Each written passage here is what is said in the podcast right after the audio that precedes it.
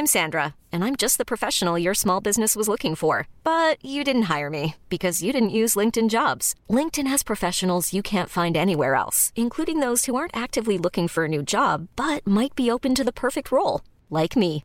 In a given month, over 70% of LinkedIn users don't visit other leading job sites. So if you're not looking on LinkedIn, you'll miss out on great candidates like Sandra. Start hiring professionals like a professional. Post your free job on linkedin.com/achieve today. Letras Libres presenta Cine Aparte con Fernanda Solórzano. Bienvenidos a Cine Aparte y gracias por darle play a esta nueva entrega. Hace un par de años, ya casi tres, vi una película mexicana de horror en su paso por festivales y me pareció increíblemente original. Nunca dejé de pensar en ella y en cuánto me gustaría reseñarla. Y esta es una sensación que en el contexto del cine mexicano puede llegar a ser frustrante porque uno nunca sabe si una película va a tener distribución. Pero bueno, la película de la que hablo sí tuvo distribución, llegó la semana pasada a salas en distintas ciudades del país. Se trata de Feral, del director Andrés Kaiser. Es su ópera prima y también él es el guionista. Hacia el final de la cápsula eh, les diré en dónde pueden verla o en dónde pueden consultar en qué sedes se está exhibiendo. Feral habla de la historia trágica de un sacerdote que se propuso criar a tres niños ferales, que es como se conoce a los niños que por una u otra razón crecieron totalmente privados de, contacto humano. Según la película, esta, esta anécdota sucedió en una comunidad de la Sierra de Oaxaca a mediados de los años 80. Digo que fue una historia trágica, no por anticipar el final, sino porque es lo primero que plantea la película.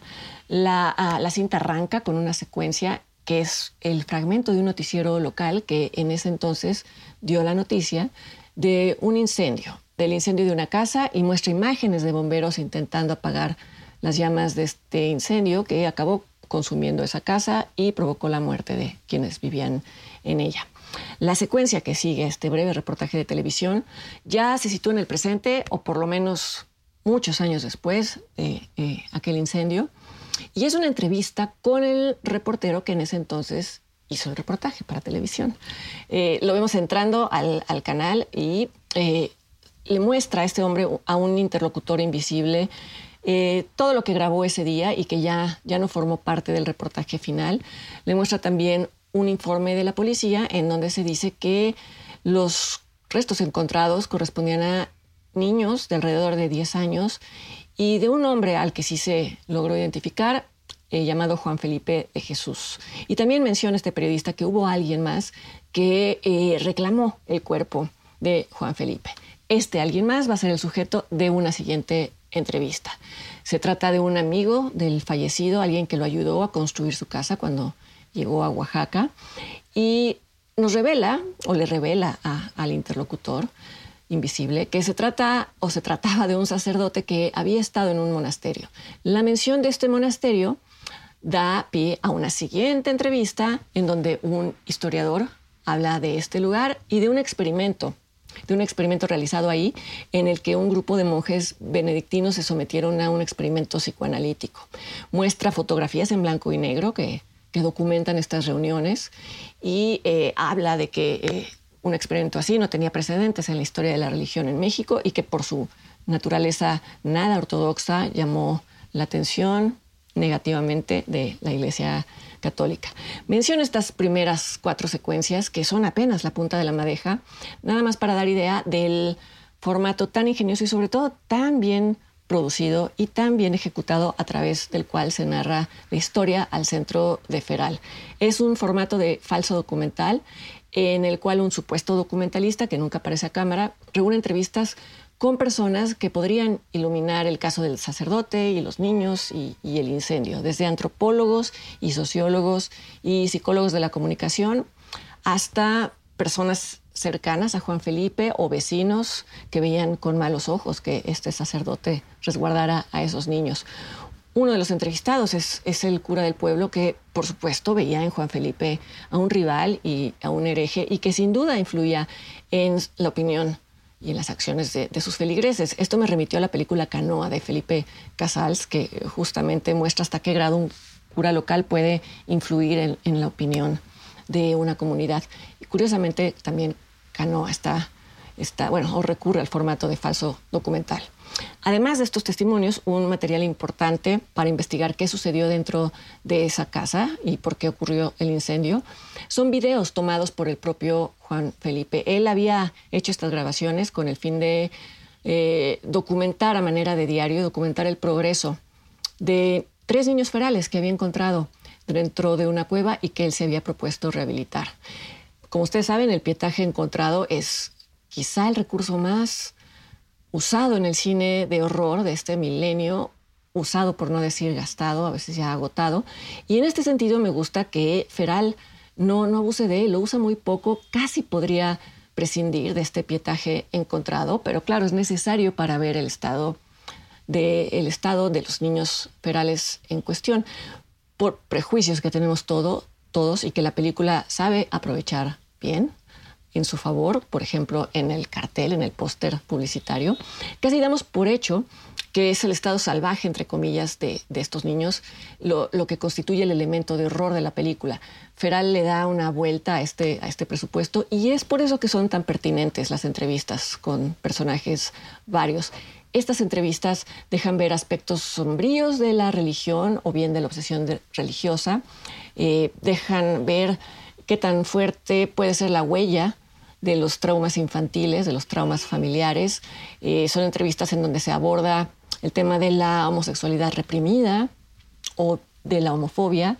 Se habla también de cómo los representantes de la religión organizada a veces le, atribuyen a personas comunes y corrientes atributos diabólicos, y esto es peligroso, y esto también remite directamente a, a, Canoa de Felipe Casals.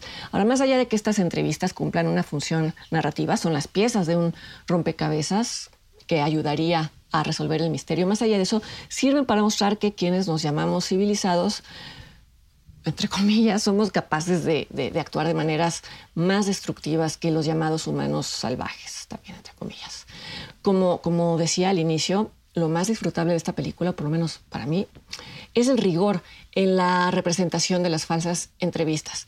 El director de fotografía de Feral es Marc Belver quien a su vez ha sido director de fotografía de documentales mexicanos importantes, y quizá eso contribuyó a lograr el nivel de realismo de estos segmentos, tanto por la diferencia de texturas y de colores de cada entrevista, como por el hecho de que en los documentales las entrevistas con las llamadas cabezas parlantes tienen un, formato muy particular. No le quiero quitar crédito, por supuesto, a Andrés Kaiser, pero creo que la verosimilitud de las entrevistas de Feral sí tiene que ver mucho con el respeto a esas convenciones formales y, repito, quizá eh, eh, esa fue una contribución de, de Mark Belver. Y es que esa verosimilitud es lo que consigue que el espectador de inmediato entre al juego que propone la película y que incluso se pregunte qué de aquello que dicen los entrevistados se sustenta en la realidad. No me refiero tanto al caso de los sacerdotes, sino a debates en torno a los niños ferales o incluso a la famosa convención de, monjes benedictinos. Todo está tan bien planteado y el material gráfico es tan convincente que, que tiende puentes hacia el mundo real. Es una película que, por ejemplo, hace que el espectador eh, quiera ampliar su conocimiento, su entendimiento sobre los niños ferales.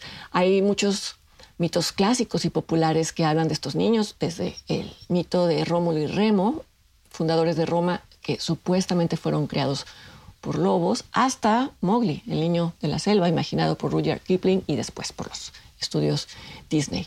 Pero más allá de estos mitos y, de estas leyendas, ha habido casos reales documentados de, niños ferales.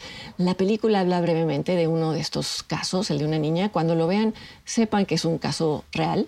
Y es esta mezcla de invención y de verdad dentro de la película lo que hace que uno quiera investigar más. Se averiguan más sobre casos de niños ferales, casos documentados, verán que el horror de esas historias es la vileza de los civilizados, voy a usar comillas, ya sea porque los abandonan o porque los mantuvieron en cautiverio durante años, que fue el caso de la niña que se presenta dentro de la película.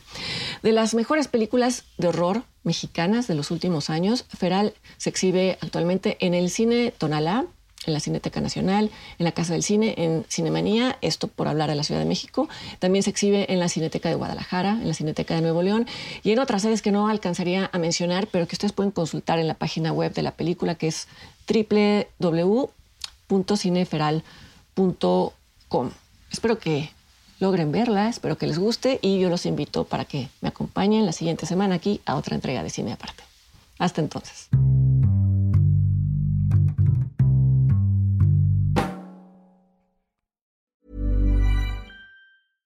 Ever catch yourself eating the same flavorless dinner three days in a row? Dreaming of something better? Well, HelloFresh is your guilt-free dream come true, baby. It's me, Kiki Palmer. Let's wake up those taste buds with hot, juicy pecan crusted chicken or garlic butter shrimp scampi. Mm. Hello Fresh. Stop dreaming of all the delicious possibilities and dig in at HelloFresh.com. Let's get this dinner party started.